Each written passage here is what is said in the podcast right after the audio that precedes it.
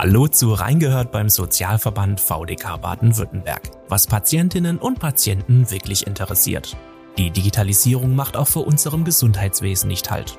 Wichtige Daten, wie beispielsweise die regelmäßige Einnahme von Medikamenten oder das Vorliegen von Vorerkrankungen, werden gebündelt, um in Form einer Patientenakte von Apothekern und Ärzten digital abgerufen werden zu können. Stück für Stück werden wir immer mehr zu einer Art digitalen Patient. Wie der Fortschritt in Deutschland aussieht und was uns in Zukunft noch erwartet, verrät uns in dieser Folge VDK-Patientenberaterin Jelka Pinteritsch. Hallo, Frau Pinteritsch. Hallo. Frau Pinteritsch, die Digitalisierung hat nun auch unser Gesundheitssystem erfasst und wir sprechen über den sogenannten digitalen Patient. Was bedeutet das denn für uns? Welche Angebote können wir denn aktuell digital nutzen? Also alles wird digital, eben nicht nur in der Arbeit und in der Schule, sondern auch wenn es um Gesundheit und Krankheit geht. Also viele Menschen messen ja schon Gesundheitsdaten mit äh, Fitnessarmbändern, bestellen ihre Medikamente online oder vereinbaren Termine online und besuchen auch die Sprechstunde dann online. Ähm, bei der Digitalisierung des Gesundheitswesens geht es aber auch um die digitale Vernetzung, also um den Austausch und die Zusammenarbeit von Therapeuten, Kliniken, Apotheken. Äh, das Ziel ist, äh, den Austausch von äh, Patientendaten zu vereinfachen und die medizinische Behandlung zu verbessern. Und da gibt es jetzt bereits viele digitale Angebote für gesetzlich Versicherte, wie zum Beispiel die elektronische Gesundheitskarte und äh, die Patientenakte, das elektronische Rezept und die AU-Bescheinigung, äh, ja, und wie gesagt, Online-Sprechstunden und mittlerweile auch Apps auf Rezept. Welche Faktoren haben bei uns die Digitalisierung denn vorangetrieben und welche Rolle spielt die Pandemie hierbei? Es, sind die technischen Entwicklungen, die die Digitalisierung des Gesundheitswesens erst ermöglicht haben. Mm, aber die Anwendung der digitalen Möglichkeiten hängt äh, von der Umsetzung in der Praxis und im Klinikalltag ab und natürlich auch von der Akzeptanz der neuen Möglichkeiten. Die Pandemie hat da tatsächlich einiges bewirkt. Äh, da hat sich digital viel getan. Während der Pandemie wurden zum Beispiel vermehrt Videosprechstunden genutzt und eben nicht zu vergessen das digitale Impfzertifikat, das uns überall begleitet. Äh, Patientinnen und Patienten sind sozusagen digitaler geworden. Welche Vorteile hat denn diese Digitalisierung unserer Daten im Gesundheitswesen für uns als Patientinnen und Patienten und welche Vorteile bietet es behandelnden Ärztinnen und Apothekern? Also wird dadurch für alle Beteiligten vieles auch leichter? Also ein Vorteil der Digitalisierung ist der vereinfachte Zugang, äh, den die Behandler dann zu den Untersuchungs- und äh, Behandlungsdaten haben. Also in der elektronischen Patientenakte ist zum Beispiel der Facharztbrief oder der Klinikentlassbericht gespeichert und die sind dann immer parat. Also es muss nichts gefaxt werden, es muss nicht hinterher telefoniert werden und die Digitalisierung kann ein oder leistet einen großen Beitrag dazu, äh, dass Patientendaten nicht verloren gehen. Also mit einer elektronischen Patientenakte sind Informationen für die Weiterbehandlung, also Informationen wie Vorerkrankungen, Medikationsplan, Blutwerte oder auch Notfalldaten, die sind dann sofort verfügbar. Und damit äh, werden natürlich Fehlinformationen und Fehlversorgung, also wie zum Beispiel Doppeluntersuchungen, die werden vermieden. Ähm, der Haushalt hat aufgrund der elektronischen Patientenakte einen Überblick über Untersuchungen und Behandlungen äh, verschiedener Fachärzte und Kliniken. Und das ist alles an einem Ort gespeichert. Also wie gesagt, damit werden Fehler vermieden, denn so eine un unvollständige Patientendaten sind halt eben eine Quelle für Behandlungsfehler auch. Ähm, Probleme bereiten ja auch alle, vor allem diese Schnittstellen zwischen ambulanter und stationärer Versorgung und äh, die Koordination und auch die Kommunikation zwischen den Behandlern und Kliniken wird eben durch die elektronische Patientenakte verbessert und damit auch die Patientensicherheit erhöht. Gibt es denn auch Nachteile oder Risiken, wenn es um die Digitalisierung im Gesundheitswesen geht, gerade in Hinblick auch auf den Datenschutz? Also das Thema Datenschutz beschäftigt viele Patienten und Patientinnen.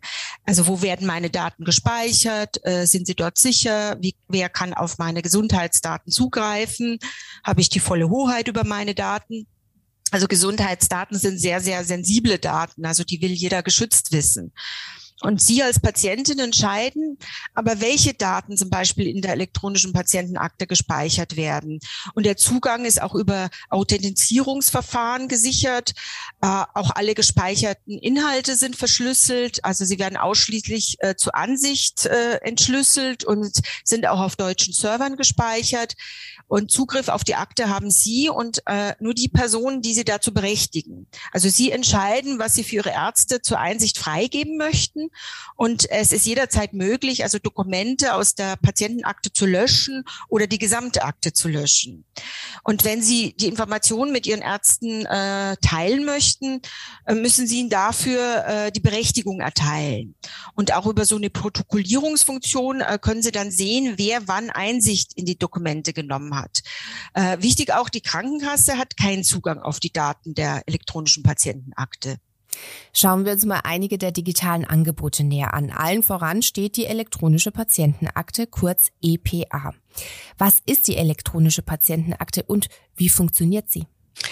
In der elektronischen Patientenakte äh, können Sie selbst Ihre medizinischen Daten speichern oder von Ärzten, Kliniken einstellen lassen. Also Sie entscheiden, ob und welche medizinischen Daten gespeichert werden. Also speichern können Sie zum Beispiel Befunde, Diagnosen, Arztbriefe, äh, Krankenhausberichte, Therapiepläne, auch den elektronischen Medikamentenplan oder Ihre Notfalldaten. Auch eine digitale Version vom Impfpass oder Mutterpass Kinderuntersuchungsheft, Zahnbonusheft wird es für die elektronische Patientenakte geben. Das heißt, Sie müssen keinen Papierordner mehr führen. Ähm, und das funktioniert jetzt so, die äh, elektronische Patientenakte beantragen Sie bei Ihrer Krankenkasse. Sie benötigen dafür äh, die elektronische Gesundheitskarte und eine persönliche PIN äh, von der Krankenkasse und eben auch diese kostenlose App, die Sie sich herunterladen können. Ähm, die Apps gibt's äh, in, in, in den üblichen App Stores. Äh, über die App müssen Sie sich dann registrieren und wie das geht, ist von Kasse zu Kasse unterschiedlich, wird aber in der App erklärt. Und genutzt wird dann die elektronische äh, Patientenakte mit einem mobilen Endgerät, also wie einem Smartphone oder äh, einem Tablet. Manche ältere Menschen, die sind ja noch nicht so vertraut mit digitalen Angeboten. Geht's denn auch mhm. ohne Smartphone? Ja, also wenn man nicht damit vertraut ist oder also ein, ein, gar kein Smartphone hat, ähm, kann man die elektronische Patientenakte trotzdem nutzen. Äh, das ist mittlerweile auch über einen PC, Laptop möglich, aber ähm, es ist auch ganz ohne, ähm, also auch quasi offline äh, möglich. Also Sie äh, können äh, also diese Patientenakte kann von der Krankenkasse angelegt werden und äh, kann dann von der Arztpraxis oder anderen äh, Leistungserbringern befüllt werden. Äh, die Patientenakte können Sie dann zwar nicht zu Hause einsehen und verwalten, also das geht offline nicht. Äh, Sie können aber die Patientenakte dann äh, eben nicht selbst befüllen ähm, äh, und auch nicht direkt sehen, welche Daten gespeichert sind. Das geht halt dann über hm. den Arzt. Können Patientinnen und Patienten dieses digitale Angebot denn kostenlos nutzen? Ja, das digitale Angebot ist kostenlos und es ist auch freiwillig. Also Sie müssen für das Angebot nicht zahlen und Sie müssen es auch nicht nutzen.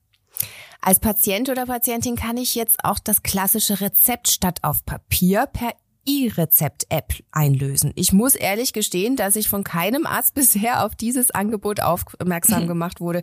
Wird es denn genutzt und was sind dabei die Vorteile?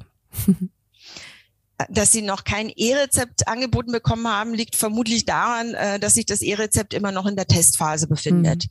Es hätte eigentlich ab Januar 2022 äh, eigentlich hätte das das rosa Papierrezept ersetzen sollen, aber es ist immer noch die Testphase, also die Testphase geht weiter. Wann das jetzt dann das E-Rezept flächendeckend startet, ist immer noch unklar, vermutlich im Laufe des Jahres. Vorteil des E-Rezeptes ist unter anderem, also es muss nicht ausgedruckt werden. Also die Ärzte signieren das Rezept elektronisch und ähm, um, damit Sie das in der Apotheke einlösen können, brauchen Sie die App, äh, das E-Rezept. Ähm, Sie brauchen eine elektronische Gesundheitskarte und die PIN-Nummer von der Krankenkasse. Sie können ein äh, E-Rezept über die App auf Ihrem Gerät abrufen und äh, einer Apotheke Ihrer Wahl zuweisen und dann das Arzneimittel dort abholen oder eben nach Hause liefern lassen, wenn die Apotheke das anbietet. Äh, das E-Rezept kann auch von Angehörigen oder Bekannten eingelöst werden. Ein großer Vorteil ist auch, dass Folgerezepte innerhalb eines Quartals, ähm, die erhalten Sie mit dem E-Rezept, ohne dass Sie die Praxis nochmal aufsuchen müssen. Auch bei Videosprechstunden können E-Rezepte ausgestellt werden. Und äh, wer kein Smartphone nutzt, äh, kann in der Arztpraxis auch einen Papierausdruck mit dem Rezeptcode erhalten. Es gibt auch eine elektronische Arbeitsunfähigkeitsbescheinigung. Wie funktioniert diese denn? Äh, die elektronische Arbeitsunfähigkeitsbescheinigung äh, gibt es auch. Aber ähnlich wie bei dem E-Rezept äh, verzögert sich die flächendeckende Einführung. Also es da, auch da gibt's immer noch diese Testphase. Eigentlich müssten Ärztinnen und Ärzte seit Januar 2022 diese AU-Bescheinigung, also Arbeitsunfähigkeitsbescheinigungen, digital an die Krankenkassen übermitteln. Äh, zurzeit werden aber nur circa 20 Prozent der Bescheinigungen elektronisch von den Praxen an die Kassen übertragen, weil nicht alle eben diese technischen Voraussetzungen erfüllen. In Zukunft wird das aber in allen Praxen möglich sein. Also dann müssen diese Arbeitsunfähigkeitsbescheinigungen nicht mehr selbstständig an die Krankenkasse äh, weitergeleitet werden. Also das erfolgt dann voraussichtlich ab Juli äh, 2022 digital über die Arztpraxis an die Krankenkasse. Also wir erleben es ja immer wieder in der Beratung, dass Versicherte zu spät ihre Arbeitsunfähigkeitsbescheinigung an die Krankenkasse weiterleiten oder eben die Bescheinigung auf dem Postweg verloren geht und dann droht eben mein Krankengeldverlust. Mhm. Und hier ist die digitale Weiterleitung der AU-Bescheinigung durch die Arztpraxis an die Krankenkasse ein wirklich großer Vorteil. Also nicht nur Bürokratie und Kosten für den äh, Papierversand werden damit eingespart, sondern wenn Sie krank krank sind, dann möchten sie sich auf das Gesundwerden konzentrieren und sich nicht um Formalitäten kümmern.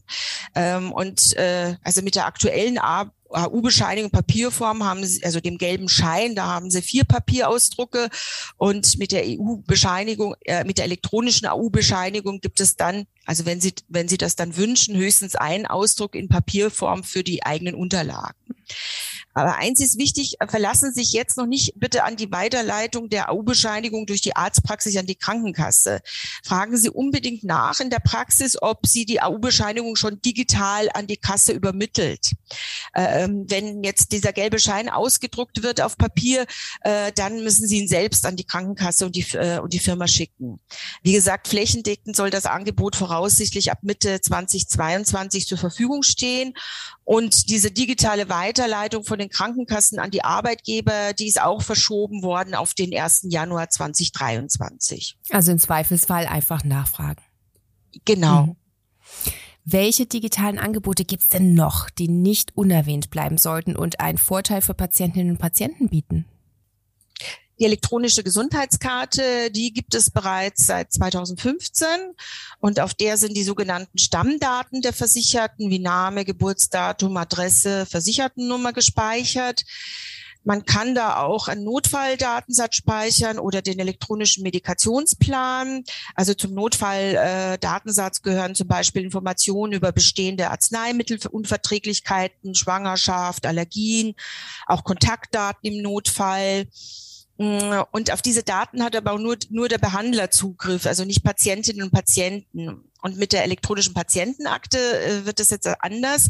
Da haben Sie direkt Zugriff auf die, äh, in, die in die Akte gespeicherten Daten.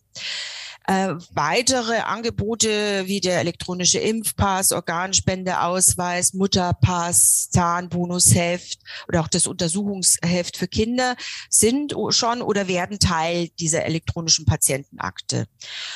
Äh, und äh, ja, dann gibt es ja noch diese Gesundheits-Apps auf Kassenrezept. Das ist seit Oktober 2020, also die sogenannten digitalen Gesundheitsanwendungen, kurz DIGA. Und die können auf, also auf Rezept verordnet werden. Auf der Webseite des Bundesinstituts für Arzneimittel und Medizinprodukte äh, finden Sie alle diese DIGAs und äh, alle, die von der Krankenkasse erstattet werden dürfen. Zum Beispiel gibt es für Patientinnen und Patienten mit chronischer Tinnitusbelastung eine Verhaltenstherapie, äh, therapeutische Therapie mit äh, mittels der App oder für Schlaganfallpatientinnen und Patienten eine App für die Nachsorge. Inwieweit beobachten Sie denn, dass Patientinnen und Patienten bereit sind, diese Digitalisierung auch tatsächlich mit voranzutreiben? Hm, das ist eine interessante Frage. Also Patientinnen und Patienten sind äh, bereit, äh, digitale Angebote voranzutreiben, äh, wenn auch sie und nicht nur die Ärzteschaft oder die Kasse einen Nutzen von diesen Angeboten haben. Also gerade chronisch kranke Menschen mit äh, Mobilitätseinschränkungen oder Menschen mit seltenen Erkrankungen profitieren äh, von Angeboten wie der Online-Sprechstunde oder dem elektronischen Rezept. Online kann man die Behandlung am, kann die Behandlung am Bildschirm erläutert werden. Die Operationswunde kann begutachtet werden oder auch ein psychotherapeutisches Gespräch geführt werden. Und viele Praxen sind ja noch nicht barrierefrei und gerade der Zugang für Menschen mit Mobilitä äh, Mobilitätseinschränkungen ist erschwert. Und für Menschen, die online unterwegs sind, ist eine Videosprechstunde eine Erleichterung. Äh, Menschen mit selten, äh, seltenen Erkrankungen finden oft nicht den Arzt, die Ärztin, die sich mit ihrer Krankheit auskennt. Also es gibt nur wenige spezialisierte Zentren, äh, die meist nicht am Wohnort sind.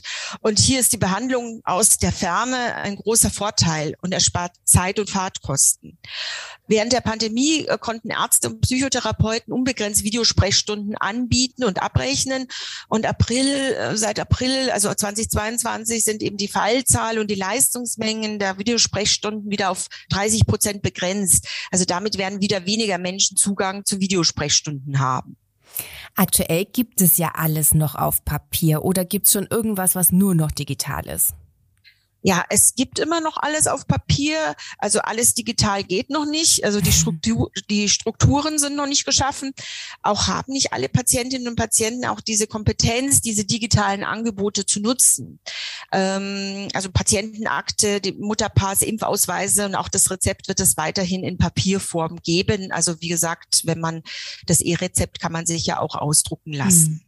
Hm. Mit welchen Fragen wenden sich denn Patientinnen und Patienten an Sie in der VDK Patientenberatung zum Thema und wie helfen Sie denn dann weiter? wir haben den Eindruck, dass Patientinnen und Patienten nicht genügend über die digitalen Angebote informiert sind. Die meisten Ratsuchen, die bei uns anrufen, beschäftigt die Datensicherheit. Oft sind es Fragen wie, äh, muss ich die, die digitalen Angebote in Anspruch nehmen und sind meine Daten sicher? Und viele Menschen sind nicht mit den digitalen Medien aufgewachsen und haben Berührungsängste. Auch haben nicht alle Menschen Smartphones oder können damit mehr als telefonieren. Äh, oft fehlt es auch an der Kompetenz, äh, sich im Netz sicher zu bewegen.